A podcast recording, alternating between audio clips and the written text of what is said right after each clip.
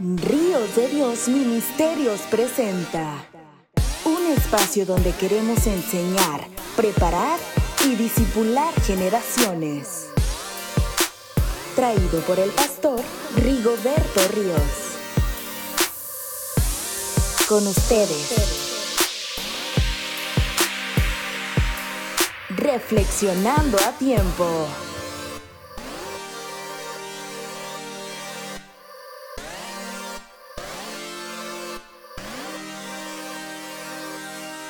Hola, amada audiencia, muchas gracias por estar con nosotros en, nuestro, en, este último capítulo de esta serie acerca de las figuras, eh, las siete figuras de nuestra comunión con Dios.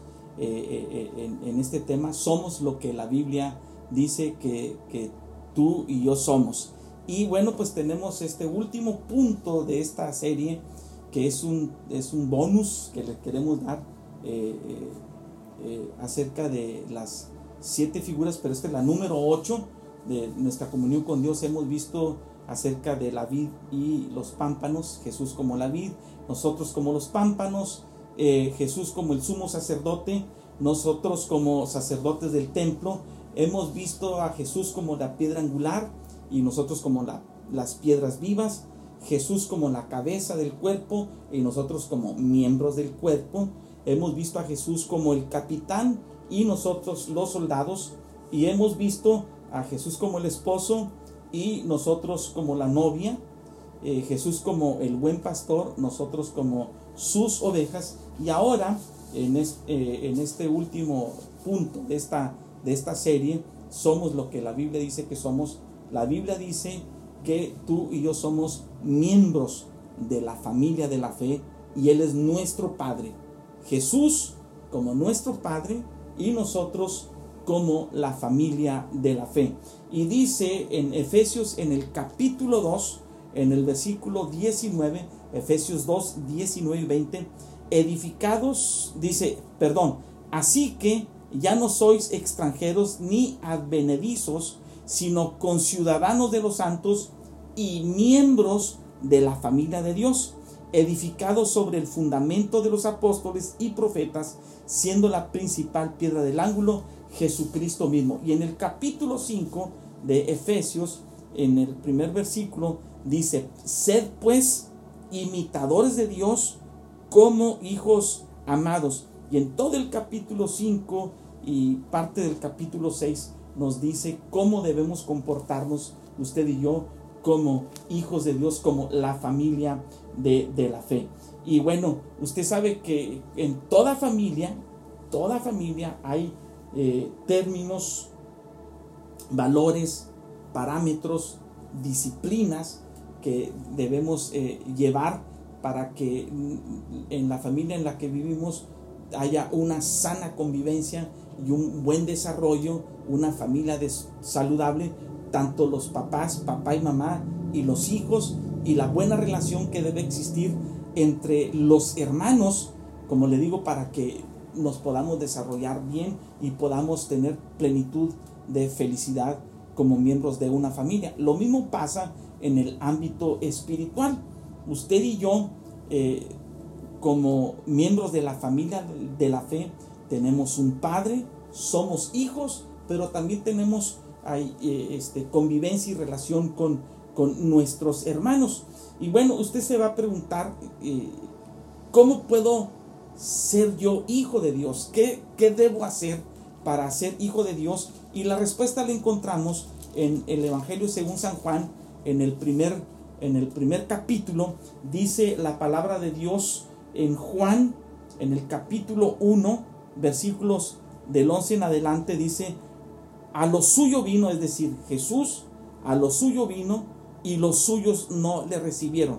Cuando dice a lo suyo vino, el propósito primero de Jesús era ir a su nación, al pueblo de Israel, pero los suyos no le recibieron.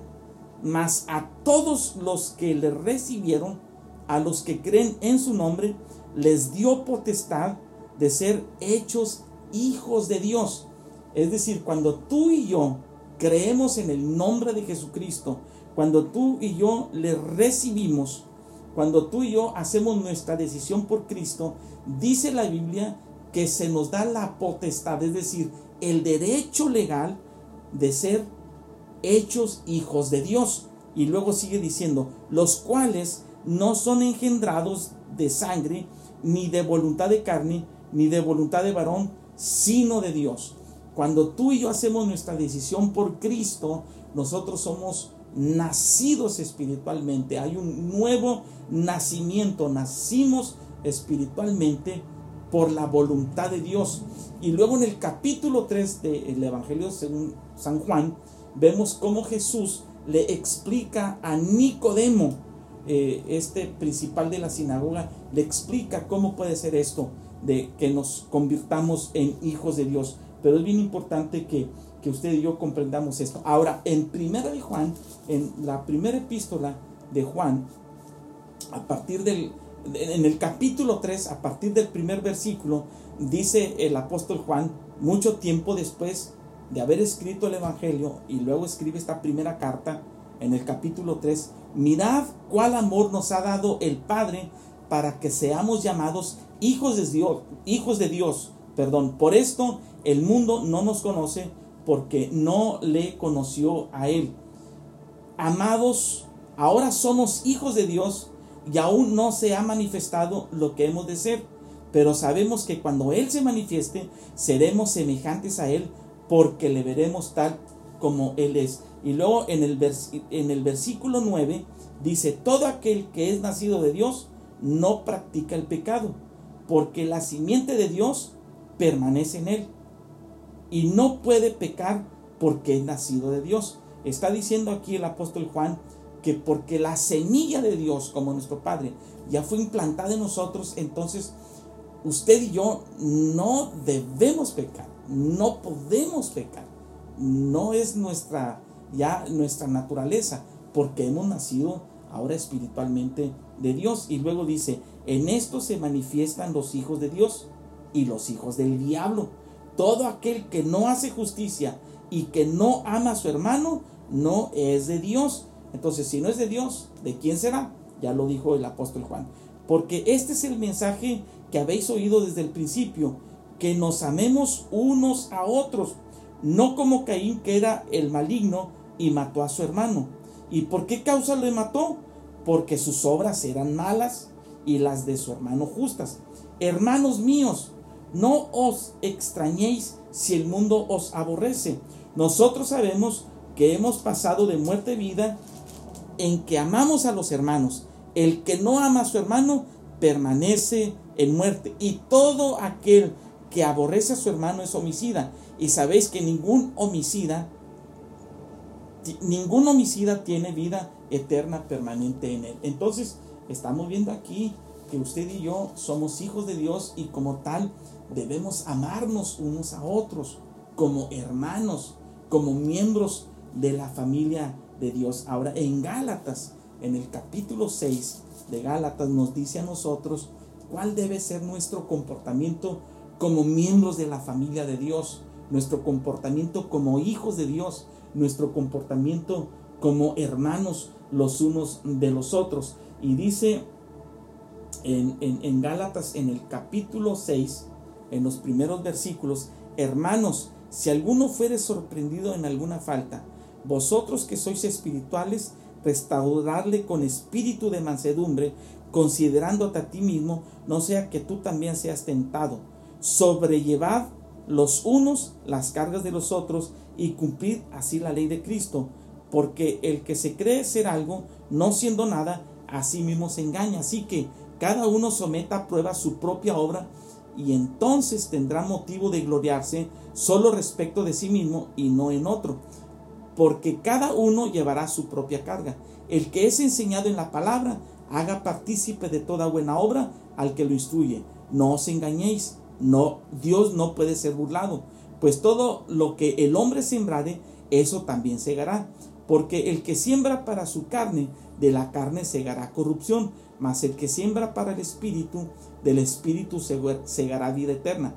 No nos cansemos pues de hacer el bien, porque a su tiempo segaremos si no desmayamos. Así que según tengamos oportunidad, hagamos bien a todos y mayormente a los de la familia de la fe.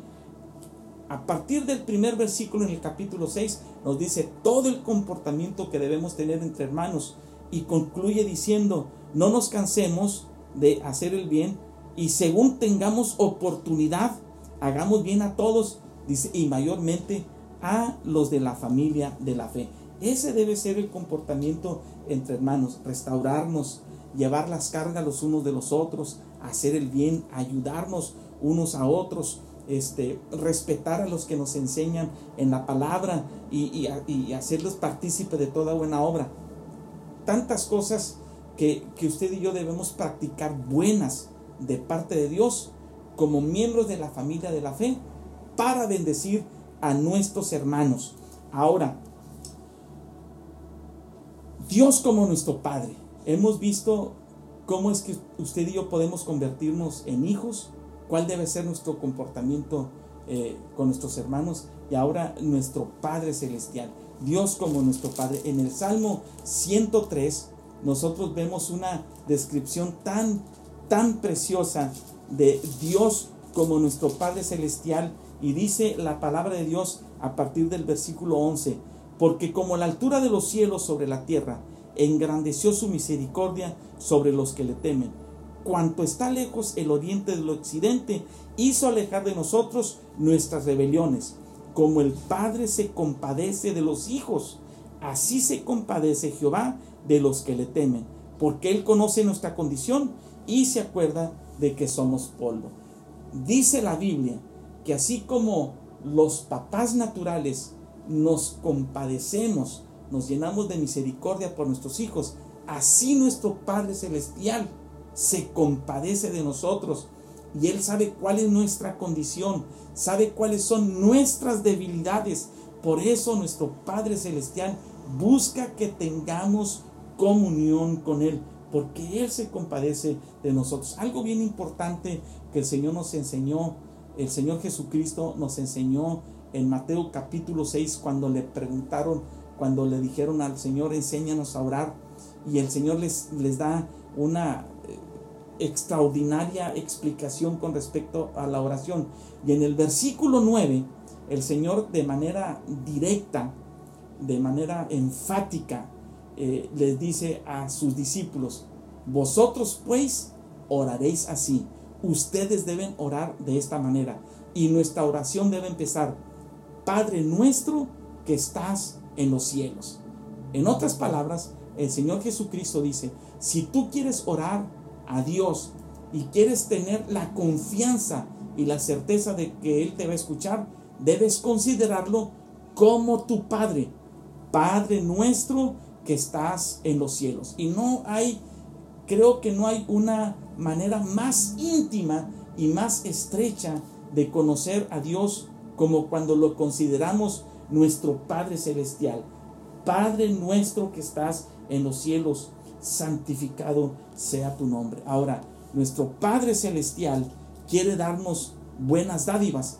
Y en Mateo, en el capítulo 7, del 7 en adelante, eh, eh, el Señor Jesucristo hace esta referencia y, nos dice a nosotros, ustedes como papás, si sus hijos les piden algo, ¿acaso no estarán ustedes dispuestos a darle lo que sus hijos le, piden? Y dice a partir del versículo 9, eh, dice, ¿qué hombre hay de vosotros que si su hijo le pide pan, le dará una piedra? ¿O si le pide un pescado, le dará serpiente? Pues si vosotros siendo malos, sabéis dar buenas dádivas a vuestros hijos, cuánto más vuestro Padre Celestial que está en los cielos dará buenas cosas a los que le pidan. Nuestro Padre Celestial está dispuesto a bendecirnos, a darnos buenas cosas cuando nosotros les pedimos. Ahora, no solamente esto, nuestro Padre Celestial, porque nos ama, también en ocasiones nos somete a disciplina. Y la disciplina es buena, la disciplina es saludable. Dice Hebreos capítulo 12, y habéis olvidado la exhortación que como a hijos se os dirige diciendo, Hijo mío, no, menosprecie, no menospreciéis la disciplina del Señor, ni desmayéis cuando eres reprendido por él, porque el Señor al que ama disciplina y azota a todo el que recibe por hijo. Si soportáis la disciplina, Dios os trata como a hijos, porque ¿qué hijo es aquel a quien el Padre no disciplina? Pero si se les deja sin disciplina, de la cual todos han sido participantes, entonces sois bastardos y no hijos. Por otra parte, tuvimos nuestros padres terrenales que nos disciplinaban y los respetábamos, los venerábamos. ¿Por qué no obedeceremos mucho mejor al Padre de los Espíritus y viviremos? Y aquellos ciertamente por pocos días, es decir, nuestros padres terrenales, nos disciplinaban como ellos les parecía, pero este, es decir, nuestro Padre Celestial, para lo que nos es provechoso, para que participemos de su santidad. Es verdad que ninguna disciplina al presente parece ser causa de gozo, sino de tristeza, pero después da fruto apacible de justicia a los que en ella han sido ejercitados. Dios, como nuestro Padre, nos disciplina porque nos ama a cada uno de nosotros. Pero algo extraordinario que tú y yo podemos ver en la parábola de Lucas 15, en la parábola del el hijo pródigo. No debería llamarse la parábola del hijo pródigo, debería llamarse la parábola del padre del hijo pródigo.